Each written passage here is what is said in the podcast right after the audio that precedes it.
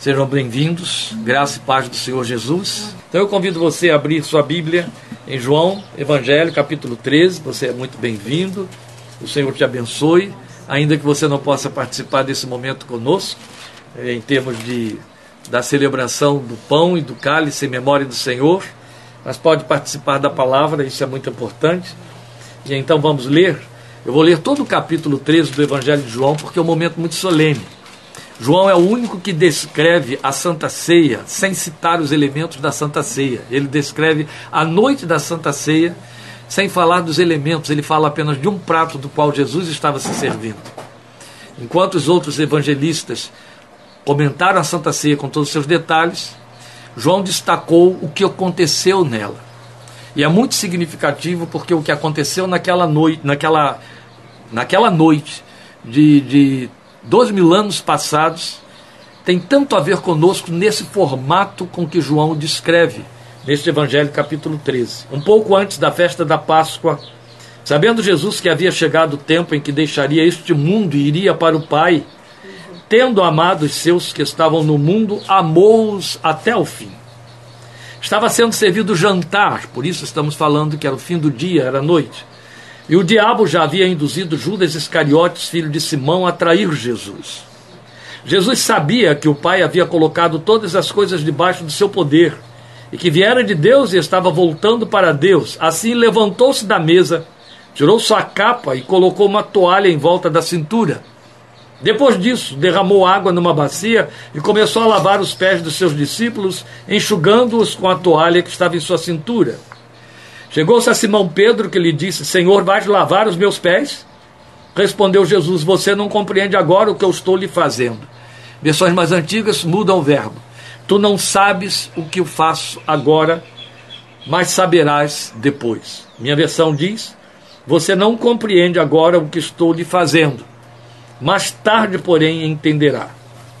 Disse Pedro: Não, nunca lavarás os meus pés. Jesus respondeu: Se eu não os lavar, você não terá parte comigo. Respondeu Simão Pedro: Então, Senhor, não apenas os meus pés, mas também as minhas mãos e a minha cabeça. Respondeu Jesus: Quem já se banhou precisa apenas lavar os pés. Todo o seu corpo está limpo. Vocês estão limpos, mas nem todos. Pois ele sabia que iria traí-lo e por isso disse que nem todos estavam limpos. Quando terminou de lavar-lhes os pés, Jesus tornou a vestir sua capa e voltou ao seu lugar. Então lhes perguntou: Vocês entendem o que lhes fiz? Vocês me chamam mestre e senhor, e com razão, pois eu sou. Pois bem, se eu, sendo senhor e mestre de vocês, lavei-lhes os pés, vocês também devem lavar os pés uns dos outros. Eu lhes dei o exemplo para que vocês façam como lhes fiz. Digo-lhes verdadeiramente que nenhum escravo é maior do que o seu senhor, como também nenhum mensageiro é maior do que aquele que o enviou. Agora que vocês sabem estas coisas, felizes serão se as praticarem. Não estou me referindo a todos vocês. Conheço os que escolhi. Mas isto acontece para que se cumpra a escritura: aquele que partilhava do meu pão voltou-se contra mim, ou levantou o calcanhar contra mim, porque ele está citando um dos salmos. Estou lhes dizendo antes que aconteça, a fim de que quando acontecer vocês creiam que eu sou. Eu lhes garanto: quem receber aquele que eu enviar estará me recebendo, e quem me recebe, recebe aquele que me enviou. Depois de dizer isso, Jesus perturbou-se em espírito e declarou: Digo-lhes que certamente um de vocês me trairá. Seus discípulos olharam uns para os outros, sem saber a quem ele se referia. Um deles, o discípulo a quem Jesus amava estava reclinado ao lado dele. Simão Pedro fez sinais para esse discípulo, como a dizer: pergunte-lhe quem ele, a quem ele está se referindo. Inclinando-se esse discípulo para Jesus, perguntou-lhe: Senhor, quem é? Respondeu Jesus: Aquele a quem eu der este pedaço de pão molhado no prato. Então, molhando o pedaço de pão, deu-o a Judas Iscariotes, filho de Simão. Tão logo Judas comeu o pão, Satanás entrou nele. O que você está para fazer, faça depressa, disse-lhe Jesus. Mas ninguém à mesa entendeu porque Jesus lhe disse isso. Visto que Judas era o encarregado do dinheiro, alguns pensaram que Jesus estava lhe dizendo que comprasse o necessário para a festa, ou que lhes desse algo aos pobres, ou que desse algo aos pobres. Assim que comeu o pão, Judas saiu e era noite. Depois que Judas saiu, Jesus disse: Agora o Filho do Homem é glorificado e Deus é glorificado nele. Se Deus é glorificado nele, Deus também glorificará o Filho nele mesmo e o glorificará em breve. Meus filhinhos, vou estar com vocês apenas mais um pouco.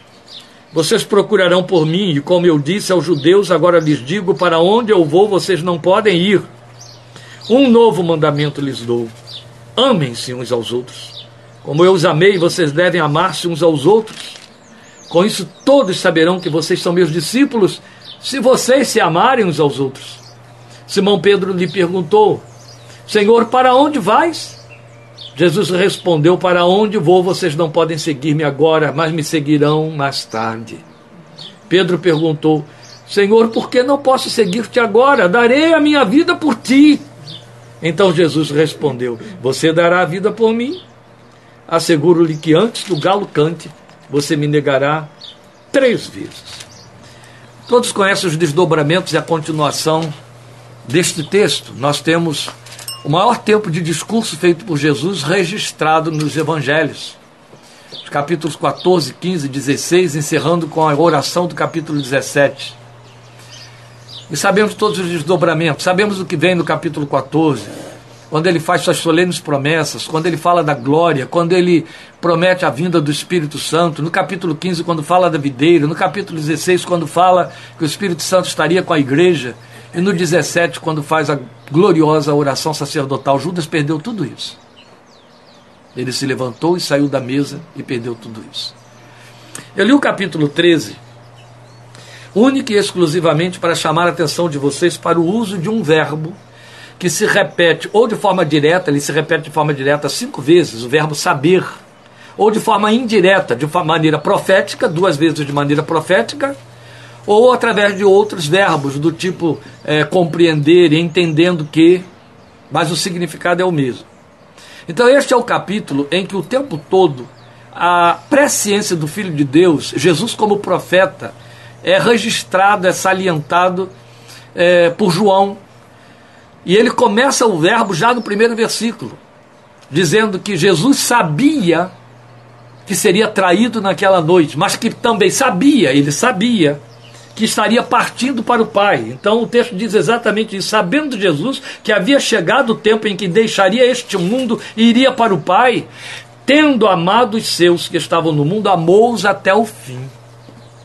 É muito interessante porque quando João registra que ele sabia que estava partindo para o Pai, então aquele era um momento de despedida e era. Não estarei mais com vocês, ele diz aqui no capítulo 13. O texto diz claramente que ele amou os seus e amou-os até o fim.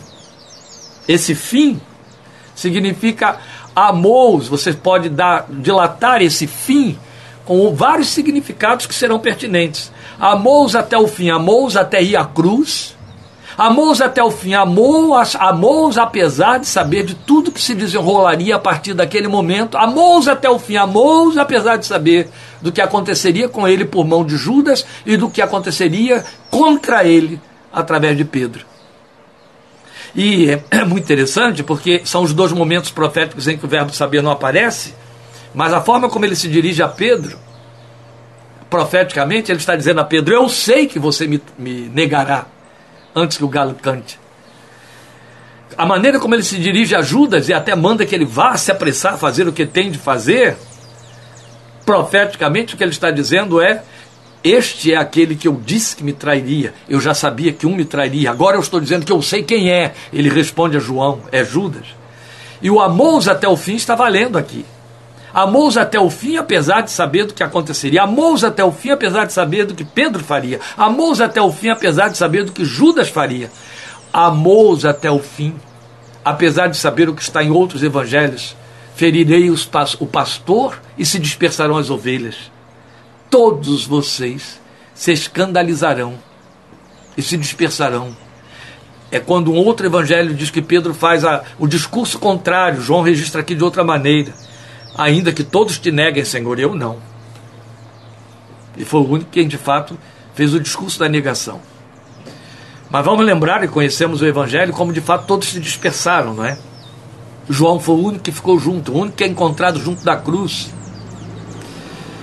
Mas a ênfase que eu quero dar aqui é no fato de que, quando ele estabeleceu a mesa memorial, comam o pão e bebam o cálice em memória de mim, ao fazer isso, aí Paulo é quem nos orienta, vocês estarão anunciando a morte do Senhor até que ele venha. Ao fazer isso, vocês vão lembrar de mim, vão lembrar da minha oferta, da minha entrega, este, este cálice é a nova aliança no meu sangue derramada a favor de muitos, este pão é o meu corpo que é partido por amor de vós. Então, quando você vai participar da mesa memorial, você recorda, recorda de todas estas falas que se impõem sobre este momento de celebração, só os que nasceram de novo, só os que têm parte com a cruz, com o que aconteceu na cruz, com o sangue que foi vertido na cruz, entendem e podem de fato participar e invocar essa memória. Mas ao fazer isso, não podemos deixar de lado invocar este momento tão significativo, a noite da traição em que o amor prevaleceu apesar do que vinha a acontecer. Então, eu comecei tudo isso dizendo: este momento citado por João tem muito a ver conosco, mesmo dois mil anos depois. Porque quando a Bíblia diz que o Filho de Deus amou-os até o fim, está se referindo a esse amor que Deus anunciou que é eterno e que nos precede na existência e no tempo para os dias da eternidade. Vamos lembrar de Efésios, vamos lembrar de Paulo registrando para nós que Deus nos escolheu em Cristo antes da fundação do mundo, mas vamos lembrar que Apocalipse diz para nós, 13:8, que o Cordeiro de Deus foi morto na fundação do mundo, porque tudo isso tinha a ver com esse pacote do amor eterno. Vamos lembrar da palavra do Senhor através de Jeremias, dizendo: Com amor eterno eu te amei. Então, é um amor que precede a existência, a nossa existência, e precede a criação do ambiente onde viríamos a existir para experimentar esse amor. Logo, é um amor que traição não derruba que negação não derruba, entende? É um amor que pecado não desfaz. Esta é a razão que, porque Paulo cria aquela exaltação extraordinária do capítulo 8 de Romanos, a partir do versículo 31. Quem nos separará? Quem nos acusará? Quem nos condenará? Quem nos separará? Eu estou bem certo. Aí começa, de que nem morte, nem vida, nem presente, nem futuro nos poderá separar do amor de Deus. Há muita coisa bonita ali dita em Romanos 8, e as pessoas gostam de, de, de saltar, de, de pinçar apenas o versículo 35, né? Os crentes vão morrer com esse mau hábito de pinçar, pinçar aqueles versículos que que lhes dão gratificação interna, como se fosse caixinha de promessa, né? Então saltam lá, porque em todas estas coisas somos mais do que vencedores em Cristo Jesus, mas não quer saber de passar por nenhuma de todas estas coisas. Acontece que dentre aquelas coisas todas que são citadas por Paulo em Romanos 8, o que se destaca, o que nos faz calar, o que joga nossos joelhos no chão com reverência, gratidão, tremendo, abalados, é quando Paulo diz com autoridade: Estou bem certo de que nem morte, nem vida, nem o presente, nem o futuro poderá nos separar do amor de Deus que está em Cristo Jesus. Sabe por quê? Eu e você só temos garantia do presente. Eu sei que eu sou um bom crente agora, neste momento. Eu estou celebrando a ceia do Senhor, eu estou com Bíblia aberta, estamos invocando a Deus, estamos cantando, estamos juntos em comunhão.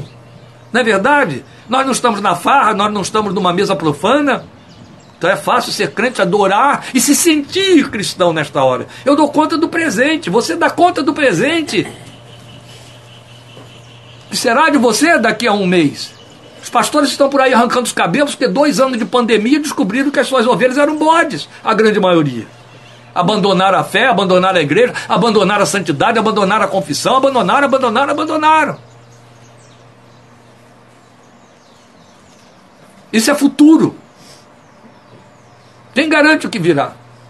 É muito fácil dizer que ama Jesus porque eu estou sendo gratificado, mas amar Jesus quando eu estou entubado, ou quando meu filho está entubado por causa de Covid, não é verdade? Ou meu neto.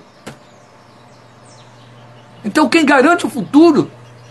Quem garante que crente ou você depois, amanhã, quando a armadilha de Satanás disparar contra mim, preparada ali na frente, o futuro, eu não tenho nada com o futuro, eu não tenho garantia alguma do futuro, eu não me garanto para o futuro, eu não sei que crente eu vou ser no futuro. Mas Paulo diz: nem o futuro poderá nos separar do amor de Deus que está em Cristo Jesus, porque é o amor que está nele, entende? E o amor que está nele, ele ama até o fim, o seu fim, o dele na cruz, que não foi o fim por causa da ressurreição, mas foi o fim de uma história e o nosso fim, o fim da maneira como vivemos. Esse texto está dizendo para nós que ele sabe o que virá. Ele conhece o Kleber, a Zeca, o Edivaldo, o Zé Pedro, o Jaderson. Ele conhece quem é daqui a um ano, 10 anos, 15 anos. Se é que eu vou estar aqui daqui a 15 anos, está pretendendo muito. É, é, ele conhece esse futuro. Ele sabe, ele está vendo lá na frente, porque para ele, passado e presente e futuro são um único presente. É a mesma coisa, ele é o Senhor da eternidade, o nome dele é Pai da eternidade. Ele conhece. Ele sabe que tipo de confissão eu vou fazer depois. Ele sabe que tipo de comportamento eu terei depois. Mas ele está me dizendo assim: esse amor que eu tenho por você agora, no presente, onde você se sente tão crentinho, eu estarei tendo daqui a um ano, dez anos, quinze anos. Porque esse amor é tão eterno que, eu, que vai te levar para viver comigo a eternidade toda. Quando você celebra esta mesa, é disso que você tem de lembrar que o amor com que somos amados não é um amor que é invocado num ato de culto, entende? Ele não passa a me amar no momento de culto. Nós cometemos, através de uma piedade mal pensada, muitos atropelamentos confessionais. Por exemplo, quando a gente canta dizendo: Santo Espírito, és bem-vindo aqui. É como se eu estivesse dizendo a ele, ó, preparei o cenário, entra aqui nesse cenário agora, misericórdia, ele já estava aqui antes de eu chegar porque ele habita em mim. Amém. Não é verdade? Amém. Mas tudo bem, Deus tolera, ele entende qual é a nossa intenção. O que eu quero mostrar a você com isso é que nós pensamos que estimulamos o amor de Deus com os nossos atos de culto. O nosso momento de oração, de meditação e pior, atos de culto. Tenho de concordar com alguns sem ter nenhuma pretensão liberalista, de que cultuamos muito mais a Deus quando estamos lá fora batendo ferro na bigorna, do que quando estamos com uma Bíblia na mão e dentro de um salão cantando cânticos espirituais. É fácil ser crente num ato de culto, gente. Judas não conseguiu ser num ato de culto, você percebe? Não conseguiu. Ele teve que ir embora. e perdeu tudo que veio depois. Jesus sabia. Isso não impediu que ele fizesse a oração do capítulo 17, as promessas do capítulo 16, a exortação do capítulo 15, as grandes revelações do capítulo 14. Isso não impediu.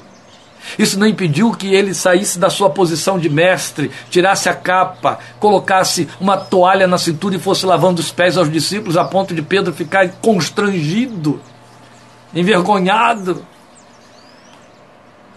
Ele sabia. Assim como ele sabe tudo a nosso respeito, ele sabe o que está aqui dentro e o que estará aqui dentro depois. Mas isso não vai mudar o amor dele por mim e por você. Não vai mudar. Não é um convite a nos fazer cínicos, não é isso. Estamos falando dele, não de nós. Estamos falando do que se passa com ele, com o coração dele. Ele sabe todas as coisas. Mas isso não muda o seu amor. Então, quando ele nos convida a recordarmos fazer isto em memória de mim. É diferente de memorar um ato que ele tenha realizado. É memorar quem ele é. E acima de qualquer ato que ele tenha realizado, o que ele é, é o Deus que ama. João foi o único que registrou, neste momento da ceia, ele usar uma palavra que era incomum na sua boca. Ele chamou os discípulos de paidia, filhinhos. É uma palavra muito comum na, na pena de João, na língua de João, na pena de Paulo, mas na de Jesus é incomum. Ele nos chamava de pequeninos, mas chamá-los de filhinhos. Olha como ele estava enternecido nesse momento, impregnado de amor com um traidor e um negativista ali na mesa, mas impregnado de amor. Amou-os até o fim. E quando encontra Judas de novo, vocês lembram muito bem. Qual o nome que ele dá a Judas? Amigo, aqui vieste. Lembra? Quando encontra Pedro de novo, depois da ressurreição, não hesita em continuar o programa. Apacenta as minhas ovelhas, apacenta as minhas ovelhas, apacenta as minhas ovelhas. Somos nós que nos desfiguramos nesse amor, entende? Somos nós que transferimos para ele essa nossa capacidade animal de amar, humana, toda eivada de infecções, de, de, de bloqueios, de impedimentos. Somos nós. Nós refletimos nele esse amor carnal que temos. Impossível de se comparar. Quanto mais miseráveis, apequenados e decaídos, mais amados, porque mais necessitados. Poucas pessoas se dão conta de que o que atrai a manifestação do amor de Deus é a desgraça. Não estou falando heresia nenhuma. Isso é a revelação pura da palavra de Deus. Fomos amados porque estávamos enfermos com os nossos pecados. Um texto. Fomos amados porque estávamos mortos em nossos pecados. Outro texto. Porque éramos fracos, Paulo diz em Romanos 8. E fracos ali significa pecadores. E Jesus disse: Eu não vim chamar justos. Não foi a nossa justiça que o atraiu, entende? Não foi a nossa sanidade que o moveu. Não, eu vim para curar enfermos. Eu vim para salvar pecadores. Aleluia. A nossa desgraça manifesta o seu amor. A nossa fraqueza, a nossa queda. Se a igreja tivesse o mínimo de inteligência espiritual o suficiente para orar em cima dessa inteligência espiritual ao nível desta revelação, ah, ela saberia usar isso. É a dor que o atrai. A igreja saberia jogar essa dor para ele. Usar a dor do outro, tomar sobre si o nome disso a intercessão e levar para ele. Isso o atrai. E muito. Porque a Bíblia diz que ele sabe o que é padecer. Que antes de socorrer os sofredores, ele sofreu as dores dos sofredores. Isso vem desde a revelação messiânica de Isaías 53 e toma vulto imenso em Hebreus capítulo 4. Em todas as nossas tentações ele foi tentado. Porque sabe o que é padecer. Homem de dores e que sabe o que é padecer.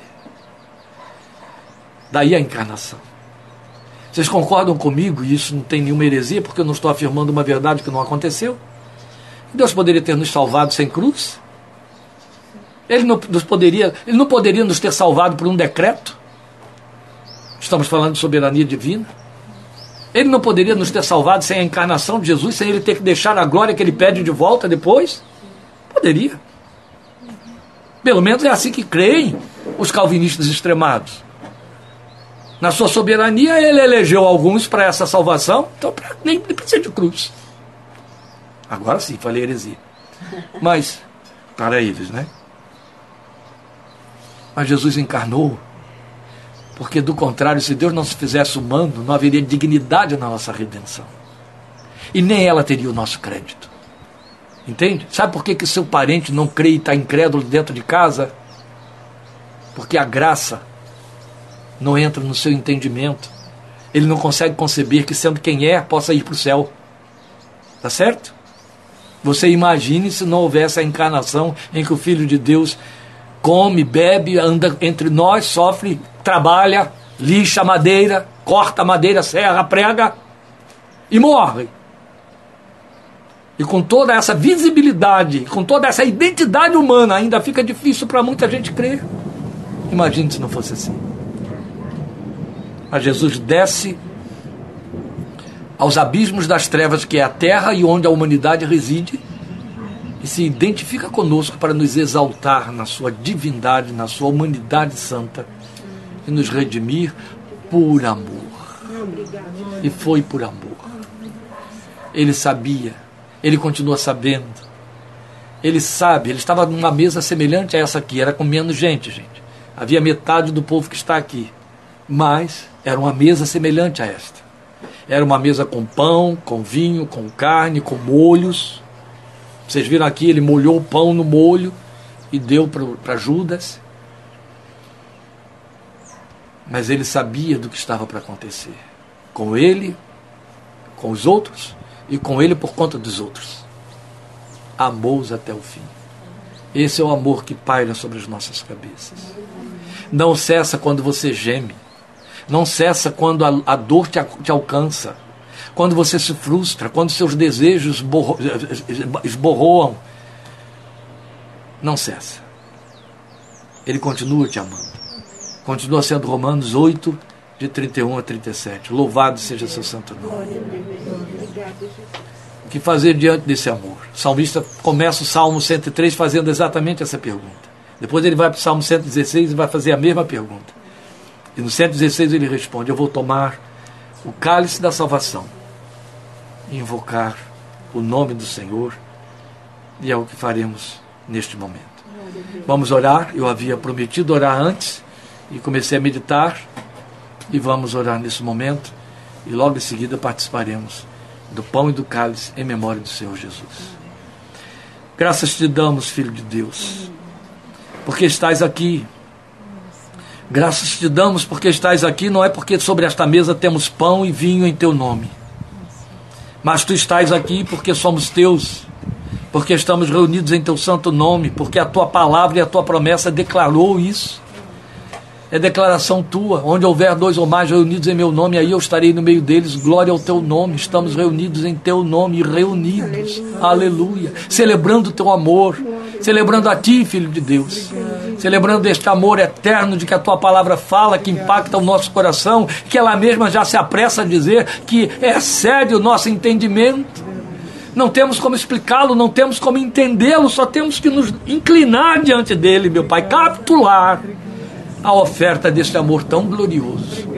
Bendito é o teu nome, pelo amor com que nos tens amado, que te levou à cruz e que te exaltou até o céu. Aleluia, porque somos amados com um amor que não cessa, um amor que não sofre variação, um amor que não se intimida, não se encolhe, não se recolhe diante de nossas fraquezas, traições, negações.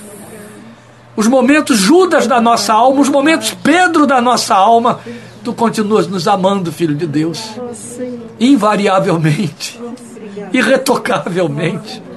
Somos nós que rejeitamos os Judas que caem, os Pedros que negam, mas tu não, aleluia. Tu não os negas. Tu não tens apenas um João que reclina a cabeça sobre o teu peito, mas tu tens um Tomé cheio de dúvidas, cheio de testes a colocar diante de ti. Tens aqueles que desafiam, tu tens os indiferentes, mas todos eles te atraíram a este mundo por suas enfermidades, por suas fraquezas, por seus pecados. Aquilo que somos, quem somos e como somos, é o que atrai a manifestação do teu amor sobre nós. Aleluia. Glória ao teu nome. Muito obrigado repouse sobre o nosso coração a convicção profunda e a paz deste amor, Senhor eterno. Que esse amor profundo encha o nosso coração de gratidão, guie a nossa vida e nos conduza rendidos diante de Ti, para o louvor de Teu santo nome. Participa conosco, Filho de Deus. Te adoramos e celebramos pelo pão e pelo cálice em memória de Ti que levantaremos neste momento em Teu santo nome santifica-os entre nós e participa conosco conforme tua santa promessa, e a tua bênção repouse sobre teus filhos que nos ouvem e participam conosco desta palavra agora em seus lares, em nome, por amor e para a glória do Senhor Jesus. Aleluia. Amém. Amém. Deus te abençoe.